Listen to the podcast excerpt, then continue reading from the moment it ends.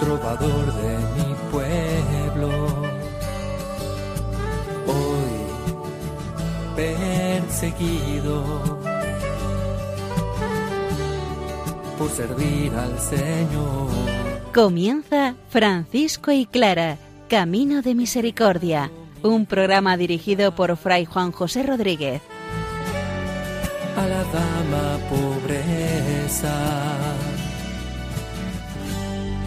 Para poder estar más cerca de Dios. Yo, Clara, Un saludo fraterno de paz y bien, hermanos. Estamos hoy en la admonición 26, titulada Los siervos de Dios han de honrar a los clérigos. Si hay algo que respeta, si hay alguien más importante por encima de otras personas para San Francisco, esos son los sacerdotes. Hablaremos sobre ellos y la relación que hay que tener con ellos. Santa Clara nos da hoy su conclusión y bendición en el testamento. Terminamos, rematamos esta obra preciosa del testamento de Santa Clara y acogemos su bendición. Escuchemos la palabra del Señor. Ella será la referencia y quien nos anime a seguir por el camino cristiano al estilo de Clara y Francisco de Asís.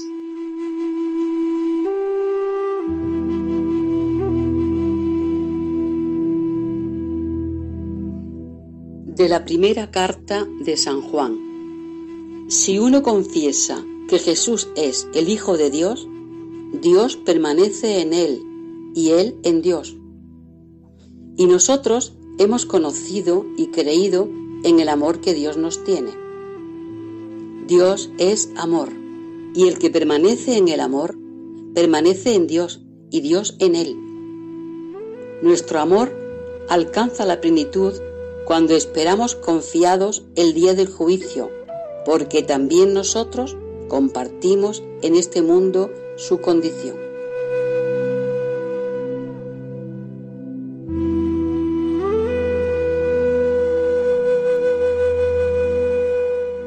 San Francisco de Asís en sus cartas dice a todos los fieles que debemos reverenciar a los clérigos, debemos honrar a los clérigos porque ellos nos dan el cuerpo del Señor. En la carta a los sacerdotes San Francisco pone en relieve que más importante es un sacerdote que el sepulcro que guardó tres días al Señor, más importante que los ángeles que honran y sirven al Señor, incluso más grande que la Santísima Virgen María, porque los sacerdotes traen al Señor Jesucristo en la Eucaristía todos los días a la tierra. Vamos a escuchar el texto de la admonición número 26.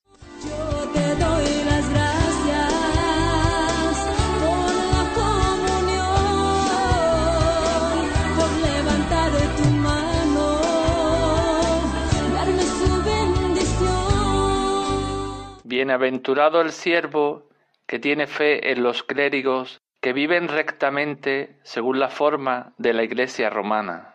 Y hay de aquellos que los desprecian, pues, aunque sean pecadores, nadie, sin embargo, debe juzgarlos, porque sólo el Señor en persona se reserva el juzgarlos. Pues cuanto mayor es el ministerio que ellos tienen del santísimo cuerpo y sangre de nuestro Señor Jesucristo, que ellos reciben y ellos solo administran a los demás, tanto más pecado tienen los que pecan contra ellos que los que pecan contra todos los demás hombres de este mundo.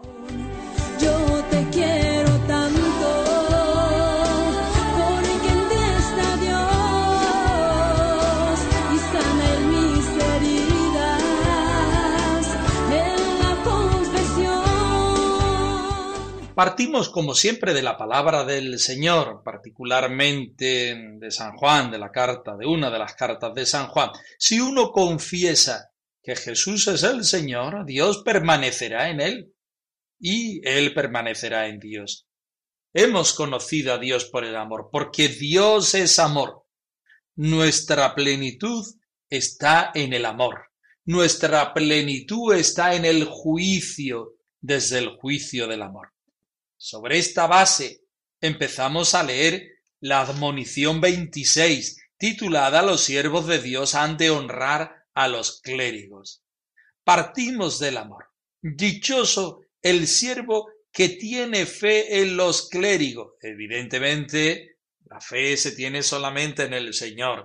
Cuando San Francisco dice tener fe en los clérigos, es que nos apoyamos en ellos, vemos que ellos son pontífices, puentes entre Dios y el hombre, etcétera, etcétera. No es que veamos en los sacerdotes que son dioses, no, no puede ser, sino que son presencias, son puentes, mediaciones del mismo Dios, del mismo Jesucristo. Dichoso el siervo que tiene fe en los clérigos, que viven rectamente según la forma de la Iglesia romana. Esta es una llamada de atención grande a los sacerdotes y una llamada de atención grande también a los fieles. Dichosos aquellos que se apoyan en los clérigos porque estos clérigos, estos sacerdotes, diáconos, obispos, viven rectamente como lo manda la Santa Madre Iglesia. Para San Francisco es muy importante lo que la Iglesia dice, pero la Iglesia no es un ente sin más, sin forma. La Iglesia tiene rostro y rostros. Conozco a la iglesia porque conozco a este hermano, a esta hermana, porque conozco a este sacerdote. Y este sacerdote es realmente pontífice, sí hace de puente entre Dios y mi pobre persona. Dichoso aquel sacerdote que cumple su función dentro de la iglesia. Y si por casualidad no la cumpliera, los fieles tendrán que hacer para que los cumpla el criterio, el amor, como nos ha dicho la palabra, porque Dios es amor. La plenitud del amor se alcanza en el juicio final y no vamos a ser juzgados por la ley.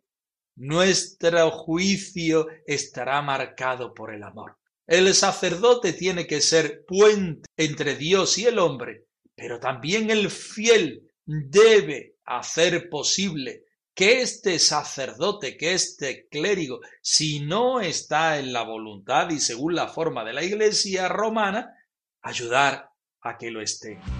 La fraternidad es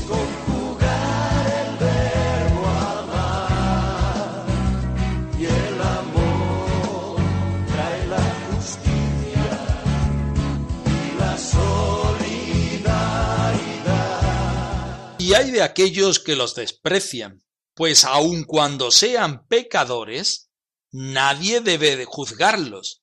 Partimos de la base de que los sacerdotes son personas normales, creyentes como tú y como yo, tentados y muchas veces también con la tendencia al pecado. No debemos despreciar a los sacerdotes si cometen algún pecado, Primero por ellos mismos y segundo porque ninguno de nosotros tenemos la capacidad para juzgar, como lo dice el mismo San Francisco, porque el Señor mismo se reserva para sí solo el juicio. Dice el versículo 3.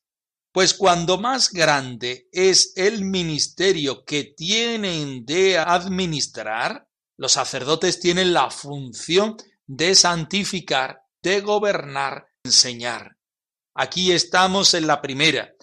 Administran santidad por medio de los sacramentos, particularmente del Santísimo Cuerpo y Sangre de nuestro Señor Jesucristo. San Francisco, como sabemos muy bien, no habla nunca de la Eucaristía, habla del cuerpo y de la sangre de Cristo, que ellos reciben y sólo ellos administran a los demás. Así pues, tenemos que decir que ningún fiel puede criticar a un sacerdote porque el sacerdote tenga la tendencia al mal o porque el sacerdote caiga en el pecado, sino más bien, como decía el versículo anterior, el fiel debe tener en cuenta, debe hacer de amortiguador ante la falta, ante el pecado de aquel sacerdote. Y dice el versículo 4, tanto mayor es el pecado que cometen los que pecan contra ellos, mayor que si pecaran contra todos los demás hombres de este mundo. Rechazar el pecado siempre rechazar el pecado que cometen los que pecan contra ellos, porque a los sacerdotes de manera especial, porque son los que nos alimentan con la palabra, el cuerpo y la sangre de Cristo, debemos cuidar, debemos reverenciar, debemos tenerlo incluso más que él, incluso más que la tumba de Jesús, que los ángeles de Jesús, incluso que la bienaventurada Virgen María.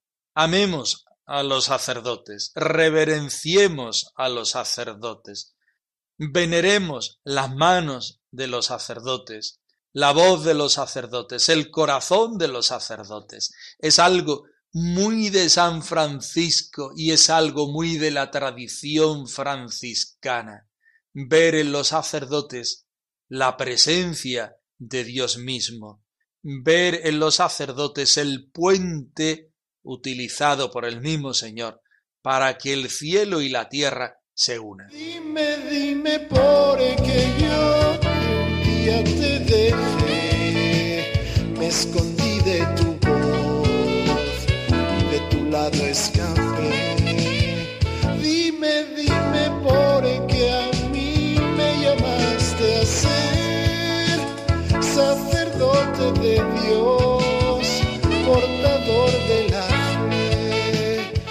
Recordemos que la admonición 26 está dentro de aquel grupo de admoniciones donde San Francisco está hablando de las relaciones entre los hermanos, de la comunidad. San Francisco habla del sacerdote, y San Francisco habla en esta admonición de cómo debemos perdonar, incluso cómo debemos cuidar del sacerdote para que no caiga en el pecado. Por supuesto, nunca juzgarlo, porque para eso está Dios, y Dios lo hace desde el amor. Queremos dar un paso más adelante. Si esta admonición pone en relación la fraternidad con el sacerdote, San Francisco está explicando a los hermanos cómo deben reverenciarse unos a otros, cómo deben cuidarse, cómo deben tratarse unos a otros, porque recordemos que dentro de la fraternidad franciscana, dentro de la familia franciscana y dentro de la iglesia, debemos vivir y convivir sacerdotes, seglares y consagrados. No se ponen en distintas alturas y categorías unos y otros, aunque el sacerdote, según Francisco, tenga esa veneración, también es un hermano que comparte la vida y comparte la vida fraterna. Y por tanto en la vida fraterna se nos ven las virtudes y se nos ven los defectos.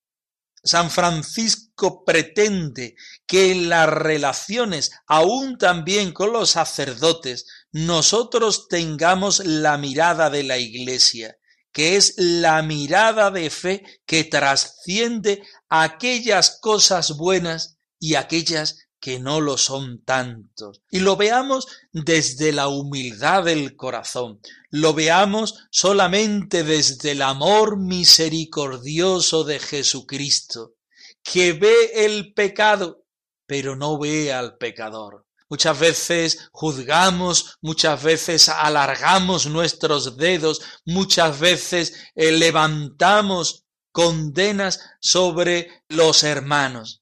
San Francisco no quiere esto, porque no lo quiere el Evangelio y no lo quiere Jesucristo.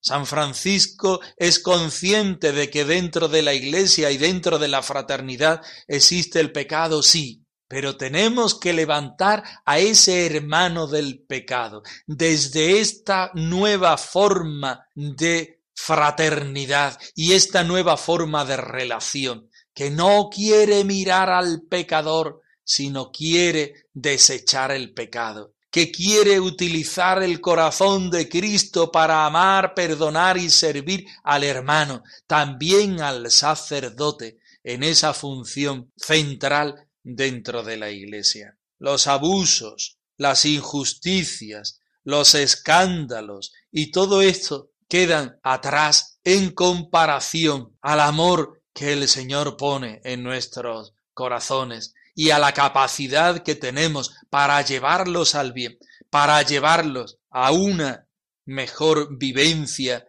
del mandamiento del amor. Esta admonición está muy unida no sólo con las cartas que ya hemos hablado, sino con la admonición primera que nos habla de la Eucaristía, que es el regalo más grande que hace el Señor, pero también de hacernos nosotros Eucaristía, también alimentar al hermano con el amor que pone el Señor en tu corazón.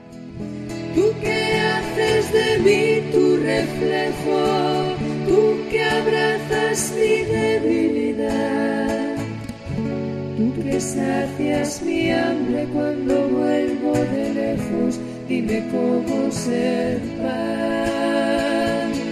Tú que haces de mí tu reflejo, tú que abrazas mi debilidad, tú que sacias mi hambre cuando vuelvo de lejos, dime cómo ser pan. Con mucha emoción acabamos hoy el testamento de Santa Clara. Ella remata poniéndole la guinda a este escrito que no son letras, sino espíritu, vida y recomendación para las hermanas, también para nosotros que nos acercamos a Él. Hoy concluye en este deseo de la observancia no a la ley, sino al espíritu, y también bendice a las hermanas, a las de San Damián de aquel tiempo y a todas las hermanas de todos los tiempos, también a nosotros que nos acercamos a Él. Escuchamos el texto.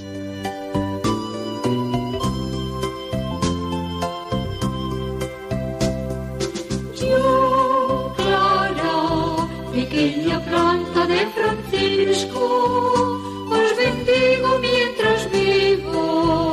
y por todos los siglos, por todos los siglos.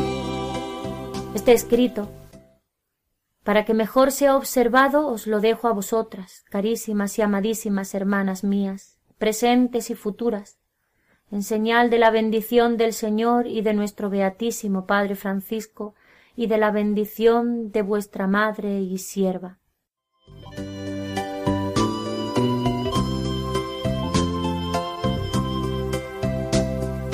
Yo, Clara, pequeña planta de Francisco,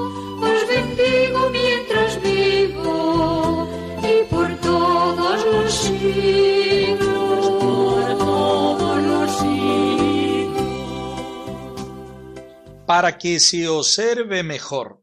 Podemos traducir este para que se observe mejor con el deseo de que hemos entrado ya en la vida del Señor y no podemos echarnos atrás. Pues para que esto sea así, os dejo este escrito a vosotras, mis queridísimas y amadísimas hermanas. No puede haber más superlativo en esta mm, conclusión. Queridísimas y amadísimas, reforzando la vía afectiva, porque en la vía afectiva se encuentra el Señor, que en los capítulos anteriores lo ha definido como amor. Dios es amor y reconocemos el amor desde la caridad que pongo a una hermana y a otra hermana. Clara lo sabe muy bien, y no solamente lo sabe, sino que lo ha vivido, y mucho más en el momento final de su vida. Dios es amor, Dios me capacita a mí para que desde la caridad ame a las hermanas. Santa Clara no se convierte en abadesa, se convierte en madre. Santa Clara es aquella que se levanta de noche y es capaz de arropar a cada una de las hermanas para que no tengan frío.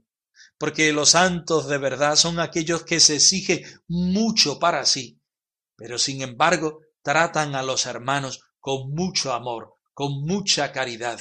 El amor y la caridad son muy exigentes, pero desde un plano y desde una perspectiva que es siempre la de la exigencia propia y el ejemplo a los demás. Esta es la forma de vida clariana, reflejo y segunda cara del espíritu y de la vida de San Francisco de Asís. Os dejo este escrito, un escrito que no son palabras, es un escrito que es una verdad y que es una vida, que es un testimonio, que es lo que se está viviendo y lo que Clara quiere que se siga viviendo, no solo en el convento de San Damián, sino por todas las partes del mundo. Os lo dejo a vosotras, que sois mis queridísimas y amadísimas hermanas, a las presentes de este lugar y de otros lugares, pero también a las futuras. Podríamos decir aquí, sobre todo a las futuras, porque las presentes, las hermanas que en aquel momento habían compartido la vida con Clara, conocían y reconocían muy bien el espíritu y sabían cómo tenían que perseverar. Pero Clara pone más el acento en aquellas otras que por el espacio y por el tiempo no tuvieron relación con esta forma primitiva de vida. Conocemos por la historia que muy pronto las hermanas pobres de Santa Clara tuvieron que adaptarse a las distintas vicisitudes de la historia y de los lugares. Clara parece que lo sabía muy bien. Por eso insiste una y otra vez en aquella pobreza, una y otra vez en aquella fidelidad al Espíritu, una y otra vez al deseo de responder y corresponder al Señor, a la Virgen y a San Francisco. No puede despedirse si no es dando la bendición, no la de ella, que no sirve, sino la bendición del Señor.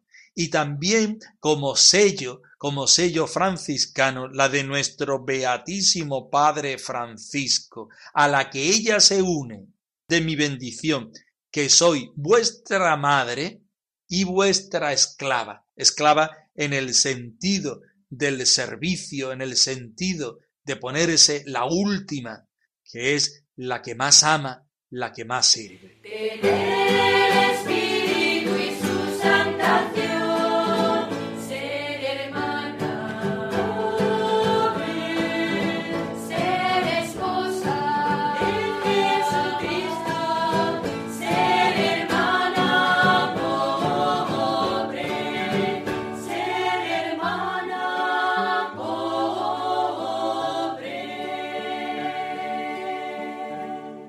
Francisco y clara arroba radiomaria.es.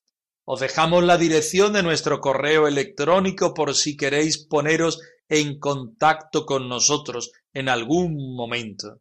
Nosotros nos despedimos, no sin antes ofreceros la bendición del Señor resucitado al más puro estilo franciscano. Hermanos, os deseamos la paz y el bien.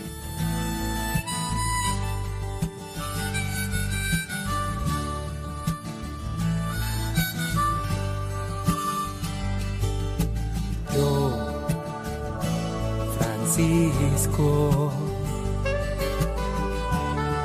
trovador de mi pueblo, hoy perseguido